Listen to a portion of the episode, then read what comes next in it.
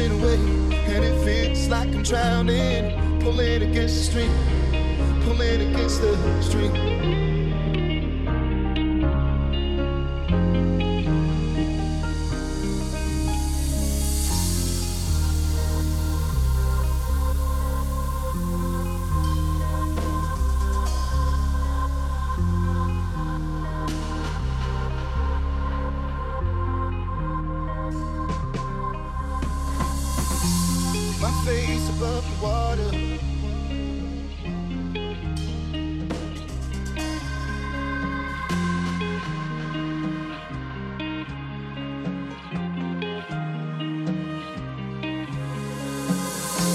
My face above water. My feet can't touch the ground, touch the ground, and it feels like. And I can see the sands on the horizon every time you are not around. Slowly